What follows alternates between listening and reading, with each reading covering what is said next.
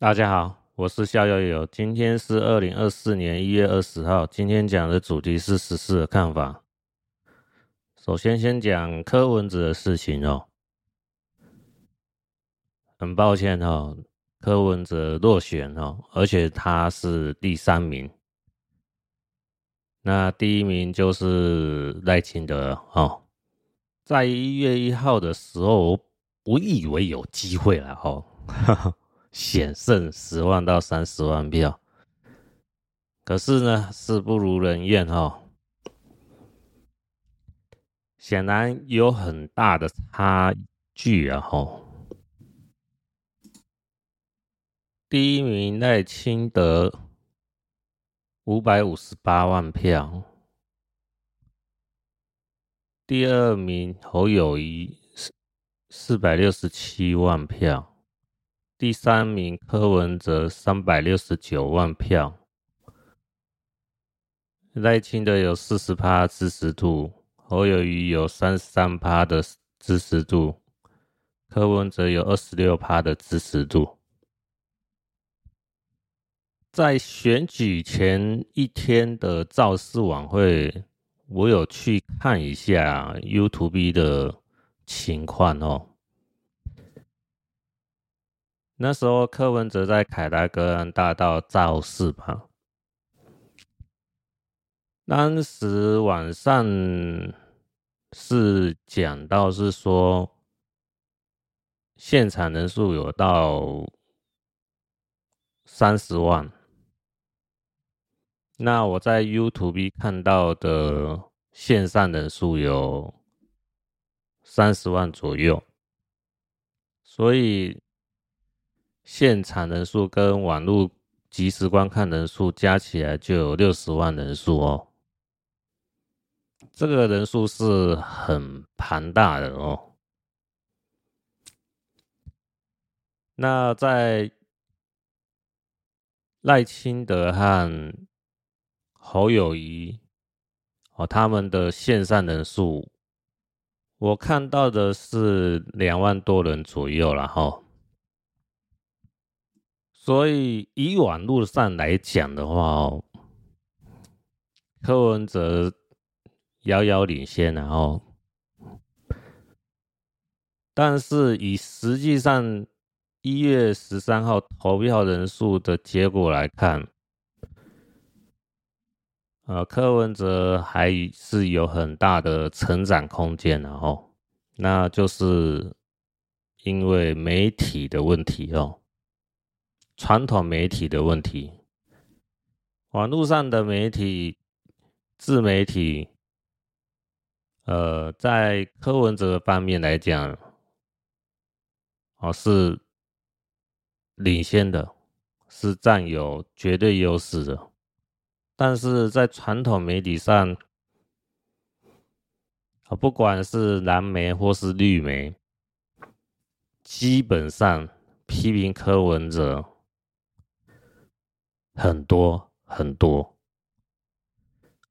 而传统媒体主要的观众就是老人家嘛，哈，基本上就是五十岁以上的，影响力很大。那基本上，传统媒体就是一种洗脑的宣传呢，不管是对。蓝营也好，还是对绿营也好，就是一种洗脑的频道。黑的也能讲成白的，白的可以讲成黑的。在这样子不利的环境当中呢，柯文哲呢，显然在传统媒体上呢是惨败。而在年轻人的投票当中呢，柯文哲在选举后呢，也承认说不如预期。柯文哲本来预期呢，年轻人投票如果有达到百分之八十五的话，那就有机会胜选了。可是这次选举投票的参与人数大概是百分之七十一左右。那年轻人的投票好像更低，可能只有五六成，所以说造成是惨败的情况呢。这也就是一般年轻人认为支持柯文哲，但是认为柯文哲不会赢，所以懒得去投票。那年轻人会认为柯文哲不会赢的主要原因，我认为就是传统媒体造成哦，年轻人的家庭里面，老年人会跟年轻人讲柯文哲不会赢啊。你看媒体都这样讲啊，你看那个民调又是怎么样怎么样啊？哦，那年轻人呢，在传统。媒体上看到会受到一定的影响，尽管哦，年轻人常用的媒体呢是网络上，但是传统媒体还是造成一定的影响。网络上虽然柯文哲好，但是传统媒体一片唱衰，所以呢。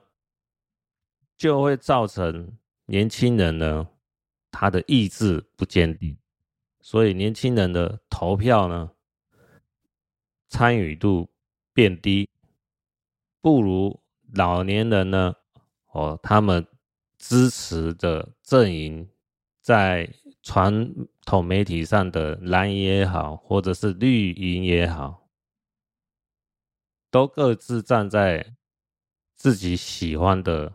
阵营里面，也就是往蓝营靠，也往绿营靠。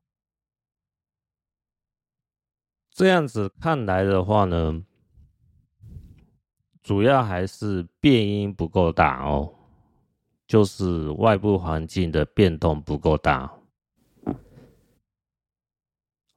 因为我们在选举前哦。大概就是一万七千多点股市上哦，然后房价也是高涨哦，所以在股市和房产呢都是居高不下的情况下呢，人们普遍会认为经济还不错，所以也就没有想要改变的心态，老年人呢会认为年轻人所支持的柯文哲呢变来变去不靠谱，只是昙花一现，很快就泡沫了。那讲不好听哦，这是老年人的。短视经历，为什么这么讲呢？因为老年人呢，已经是既得利益者，也就是过去七八十年代，哦，在台湾经济奇迹以后，得到很好的环境成长当中，买了房，有一定的经济基础。所以，安于现在的现况，尽管蓝营也好，或是绿营也好的支持者，都认为各自支持的阵营呢有贪污腐败的现象，就会认为，不管换蓝的也好，还是换绿的也好，都会贪污嘛。只要不要影响到我现在的生活呢，我就睁一只眼闭一只眼，还是照样支持各自所支持的政党。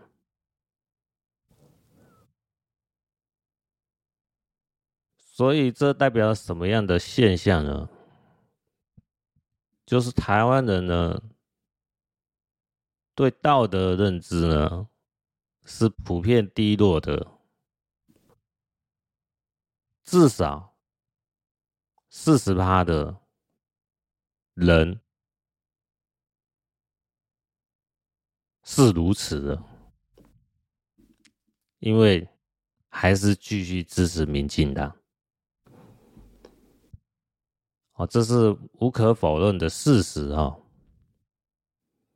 因为在选前呢，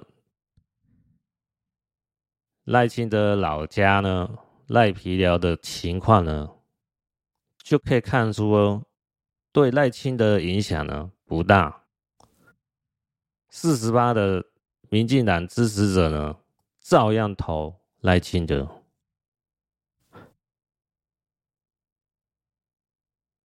那我们客观来讲，明眼人来讲。哦，赖皮聊的问题呢，明摆着嘛，是有很大瑕疵和争议的。这对一个政治人物的道德操守来讲，是很严重的挑战的。但是呢，赖清德呢，还是最后说啊，要捐给公益。那在民众党的黄国昌，哦，法律专业人士来讲，说这个是房子呢，是违建。你违建，你怎么把它交给公益呢？违建本来就是产权有问题的建筑物嘛。那你把违建交给信托呢？显然是有很大问题的。那民进党的支持者呢，还是买单呢，相信赖清德讲的话。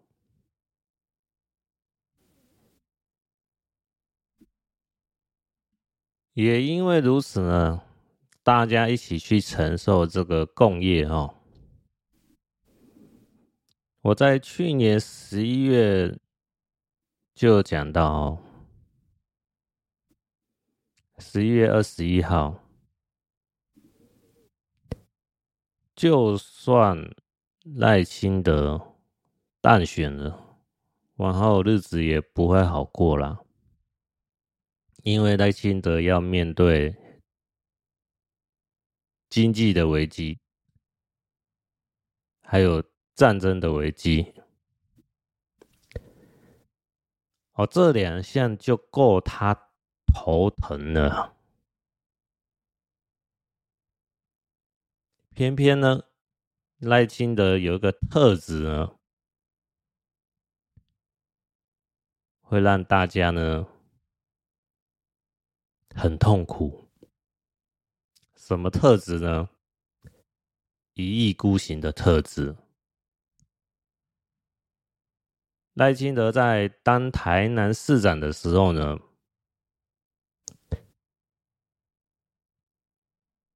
因为赖清德呢，对于台南市议长与全教贿选案的不满，拒绝进入议会长达两百三十二天。在赖清德不进入议会的这段期间呢，台南又爆发了登革热疫情，最终呢，感染登革热的人数呢，两万两千七百六十例，死亡人数呢，一百一十二人死亡。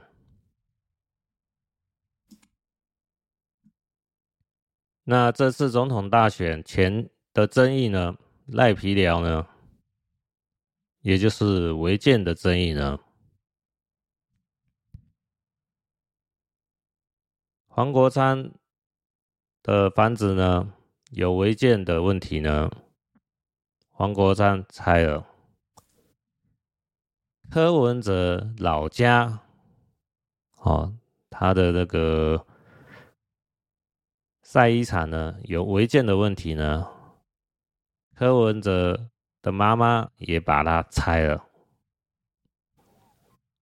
那赖清德的老家赖皮寮呢，有违建的问题呢，赖清德呢？没拆。一直拖着，拖到最后一刻，啊，因为认为呢，选情呢还是对赖清德有利，因为蓝白不合了嘛，在蓝白不合的情况下呢，赖清德是占有绝对的优势啊，所以。可能也因为如此呢，就认为没有必要拆。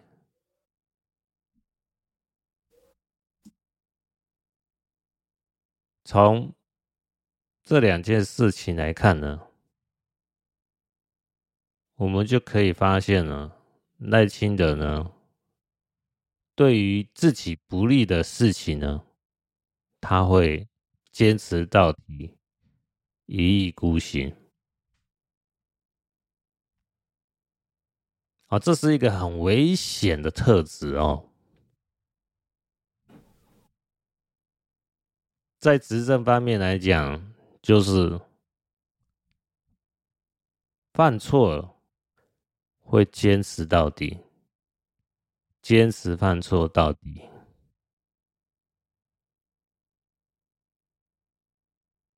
我们要老实讲哦，人都有可能会犯错。错了会不会改，就是一个很关键的事情。错了，改了，尽管大家不满，但是呢，你有将功补过，那也就大家可以容忍这种情况。但问题是错了。不改，那就很头痛了。大家就要去承受这个人犯错所造成的后果。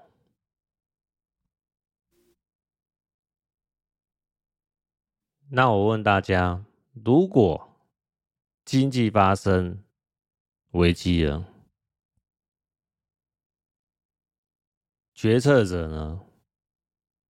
所做的政策呢，是错误的时候，又坚持到底不改错，会发生什么样的情况呢？那肯定是雪上加霜嘛。那又如果发生战争的危机的时候呢，决策者呢，对于战争的处理方式呢，有错的时候呢，又坚持到底会怎么样呢？死伤惨重嘛。所以呢，如果台湾未来呢，要在短时间内呢，取得大多数人的共识。也就是去支持柯文哲的话呢，很不幸的呢，我们势必要先遭遇苦难，然后反思为什么会遭遇这样子的结果，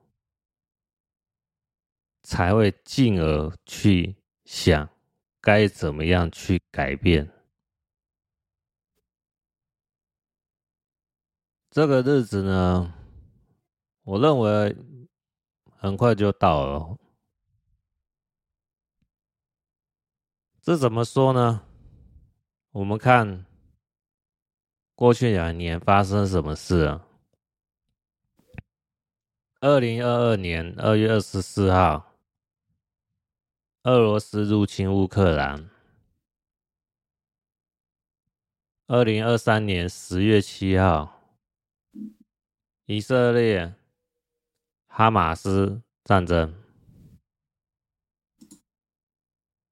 二零二四年一月十六号，伊朗、巴基斯坦互轰，发生冲突。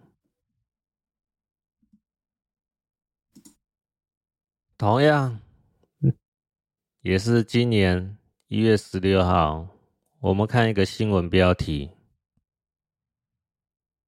第三次世界大战近了？问号。得机密文件，普京明年五月恐开战北约，这是指德国机密文件哦。我讲新闻内容的其中一部分哦。每日邮报报道，德国画报近日揭露一份题为“联盟防御二零二五”的机密文件。揭示俄罗斯将在十八个月内将乌克兰冲突升级为对北约的全面战争。如果北约跟俄罗斯真的开战的话，哦，这就意味着第三次世界大战的开打，哦。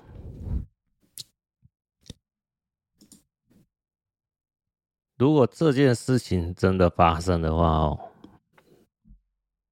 大家会认为未来的日子会好过吗？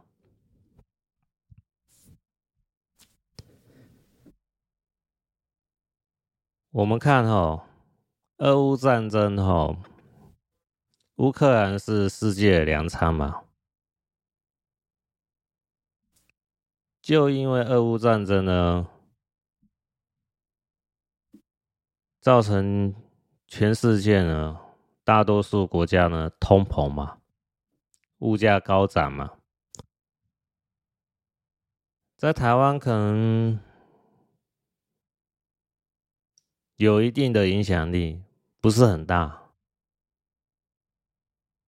但要是第三次世界大战真的开打的话，物价上涨个三十趴以上，我认为不困难了。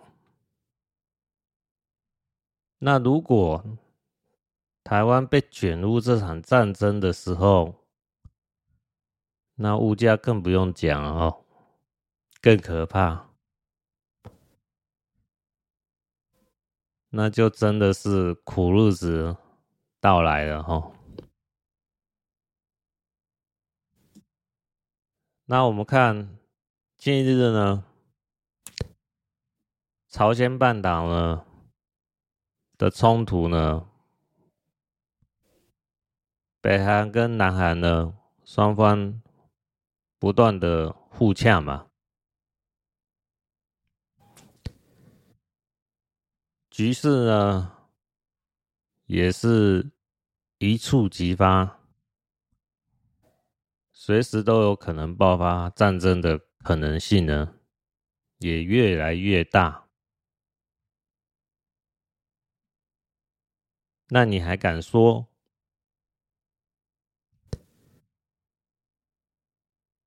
未来一定会和平吗？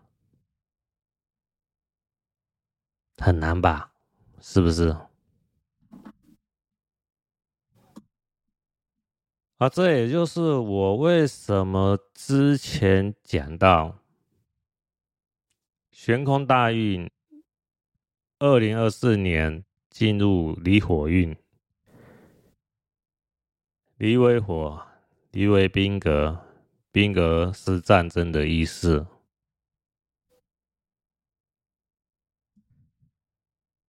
本来嘛，一个卦象呢，有好有坏。为什么一定要走向坏的，而不是走向好的呢？离为火，离为文明，离为美丽，离为光明。为什么二零二四年离火运不是走向文明、美丽、光明的未来呢？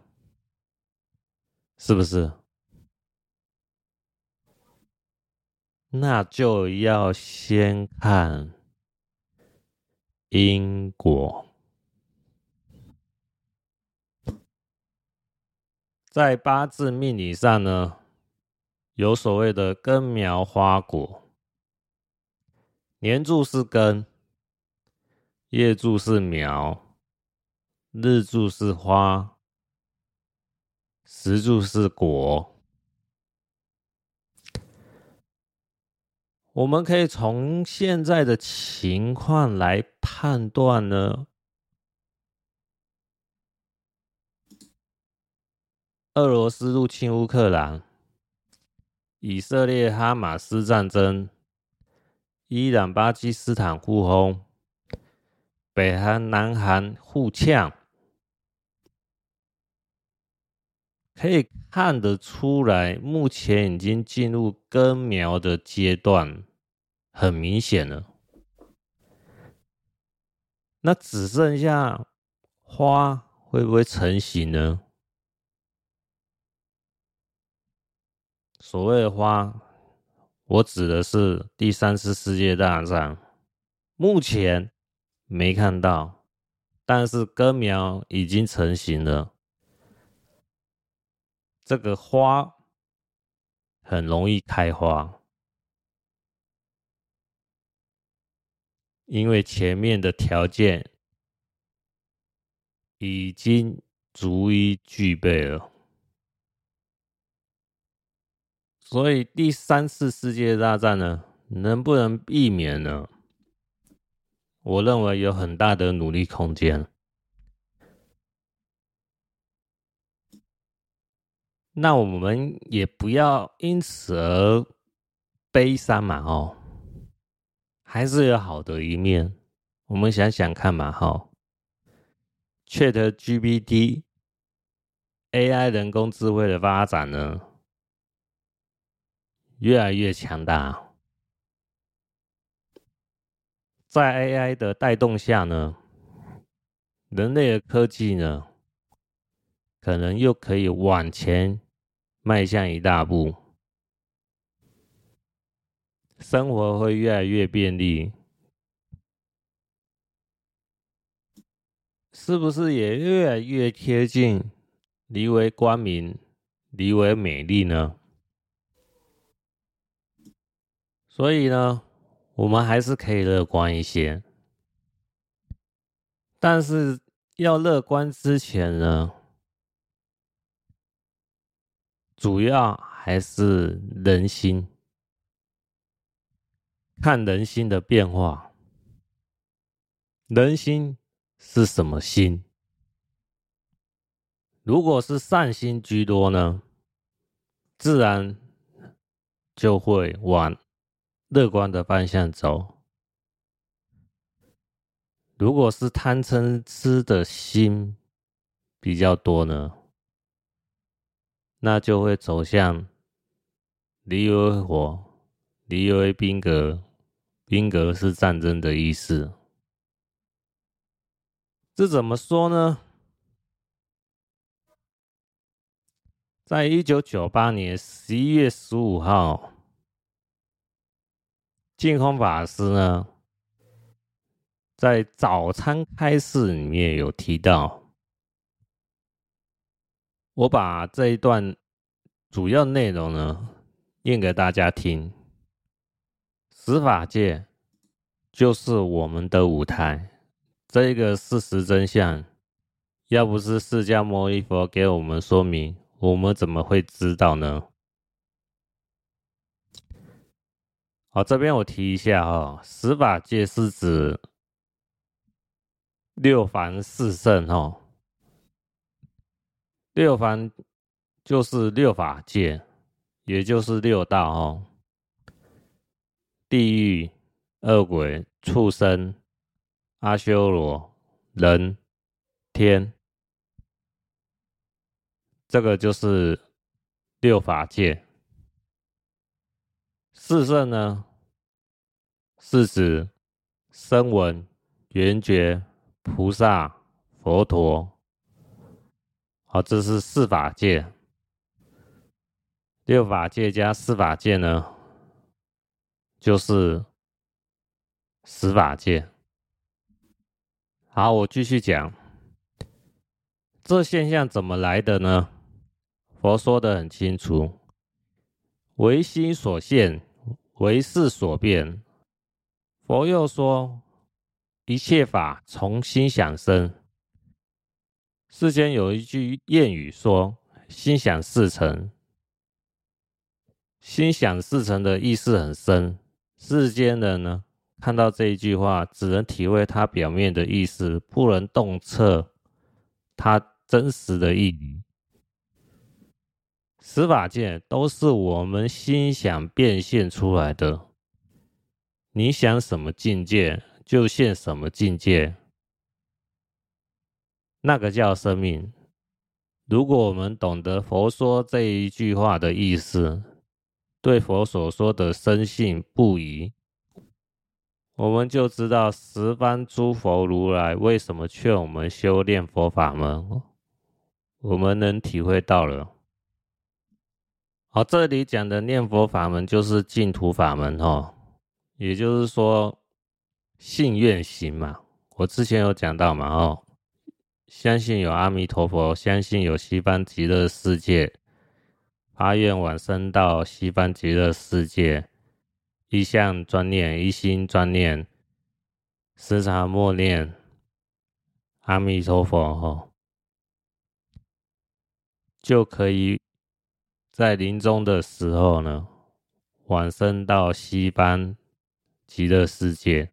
哦，这个就是念佛法门，也就是刚才所讲的哦，心想事成嘛，心心相印嘛。你的心跟阿弥陀的心是一样的时候呢，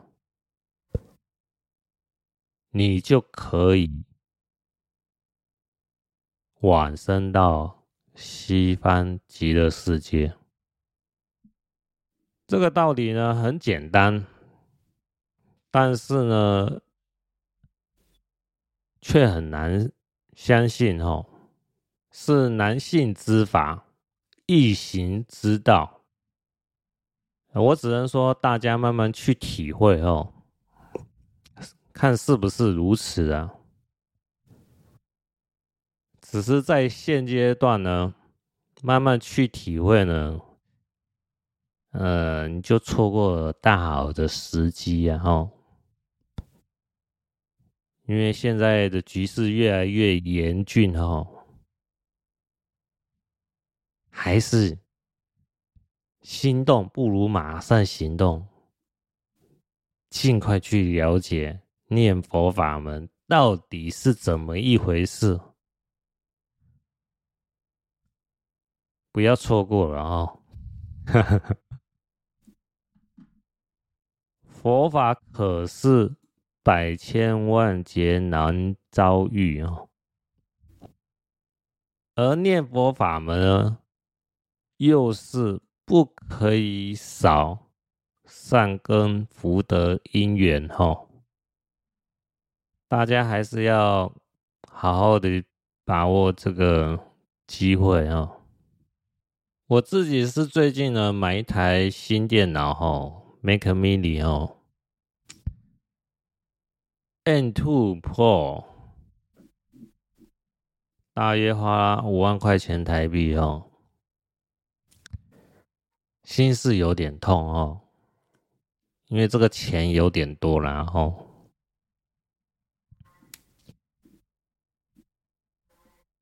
因为我本来是在想哦，未来呢，物价会变高，钱会越来越不值钱，国际局势呢，也会越来越不乐观。那要买电脑，也就是现在这个时机点啊。尽管我大约两年前呢，一样是买 Mac Mini N One，哦，阳春版的哦。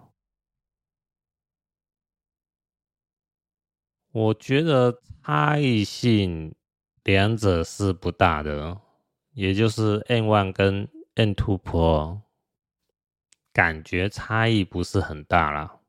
因为我主要还是文书啦。那为什么要买 M2 Pro？因为我想往后呢，可能要做影片剪辑哦。现在不买，往后要买的时候价格又变贵，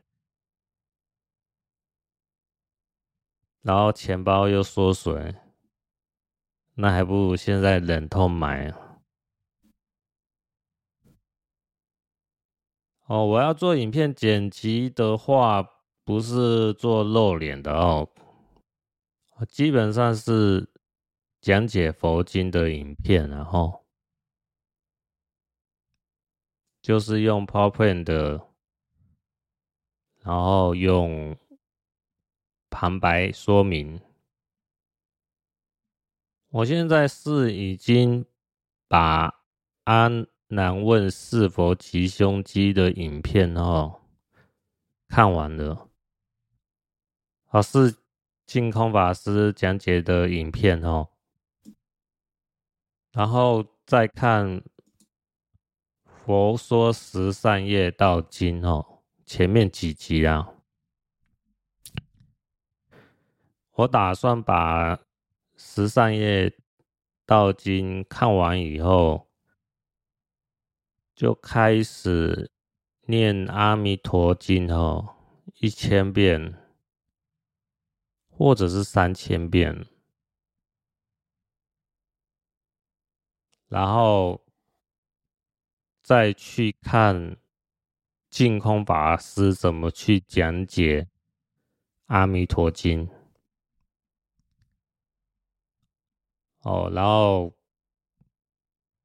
再开始。自己讲解佛经，哦，这是我目前现阶段的规划了。嗯，好，这个过程里面有一个很关键的一点哦，就是先读诵阿弥陀经哦，是先要做的。哦，净空法师有讲到哦，这个是根本智的训练哦。你要先读诵一千遍，或者是到三千遍。读诵佛经，好，是让你的心清净。你有清净心，才能生出智慧。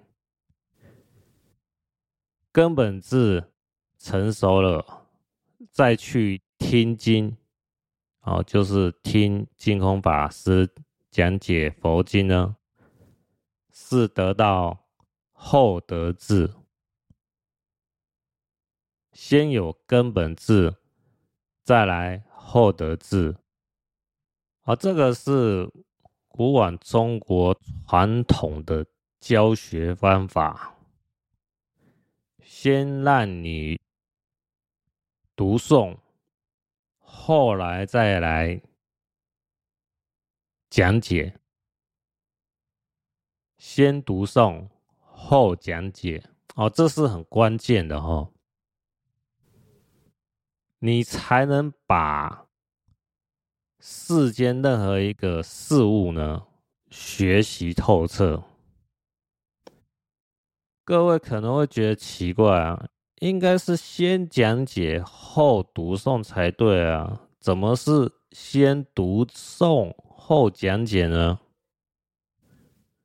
我一开始也有这种疑惑哦，因为我认为是说，你要先理解它的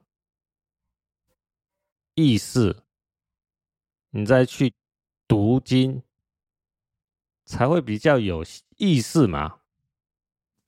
要不然，我们一开始啊，只是念佛经啊，有些内容不懂，啊，就一直念，一直念，一直念，一直念，不是很无趣吗？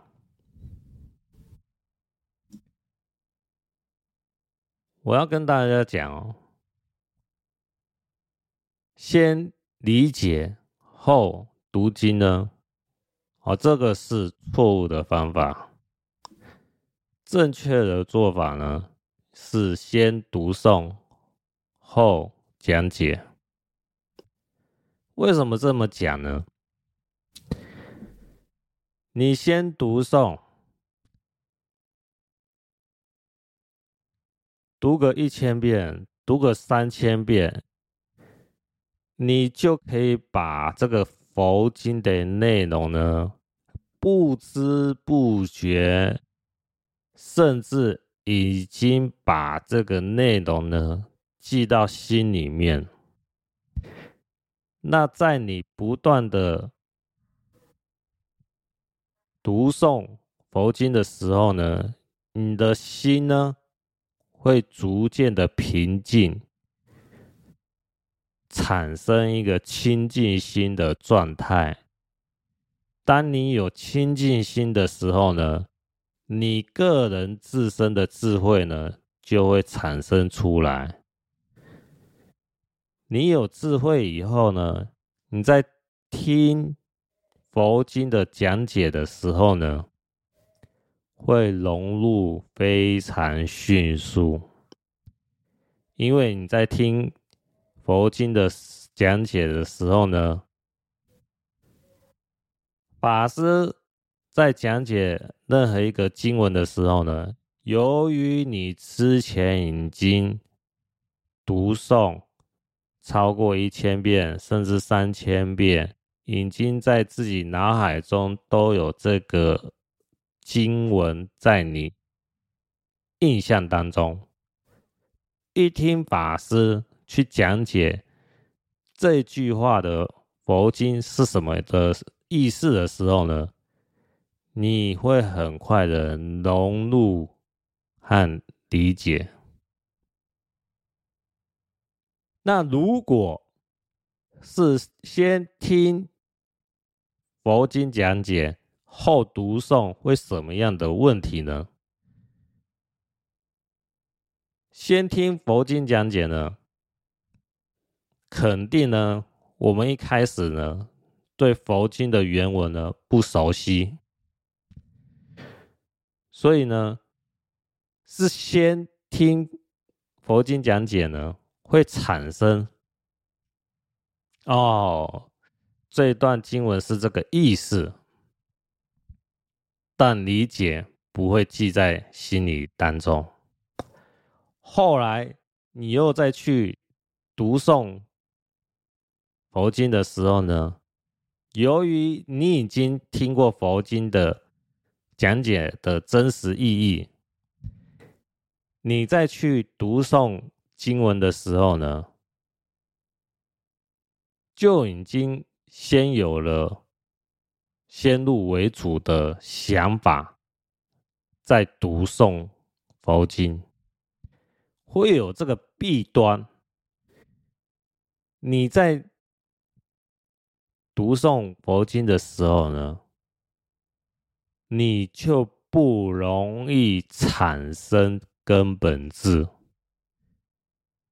那如果你的根本智没有成型呢？你个人的智慧呢，会比较晚才会开出来，会有这样子的弊端啊。那可能有人会认为呢，啊，你逍遥游怎么又去听？阿难问是佛吉凶经，十善业道经，为什么不是先读诵阿难问是佛吉凶经和十善业道经呢？我要跟大家解释哦，我这样子的做法呢，先听阿难问四佛吉凶经和十善业道经呢，是先要理解佛学的基本知识，佛学的基础。因为我主攻呢，不是这两部经典，而是主攻《阿弥陀经》。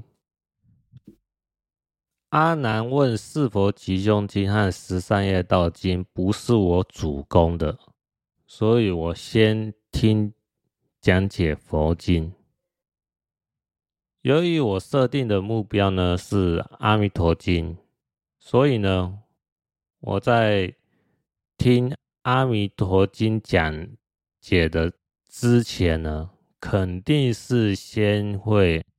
读诵《阿弥陀经》一千遍，或者是到三千遍，先让自己得到《阿弥陀经》的根本智，后来再听净空法师讲解《阿弥陀经》呢，得到《阿弥陀经》的后得智。如果事情都顺利的话，就是。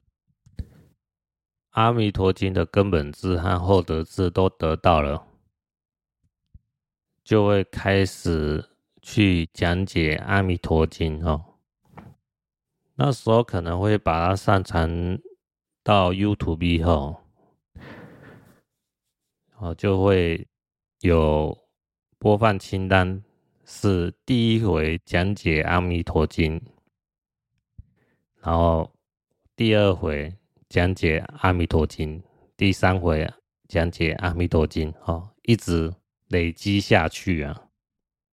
哦，净空法师呢是有讲到哦，一门深入哦，禅实熏修哦，佛经呢，就是你只要专门研究某一个佛经就可以了。你把它研究个十年以上，你就会有所成就。我目前呢就是往这个方向哦前进，提供给大家做参考。好，今天就讲到这边，下集再见，各位拜拜。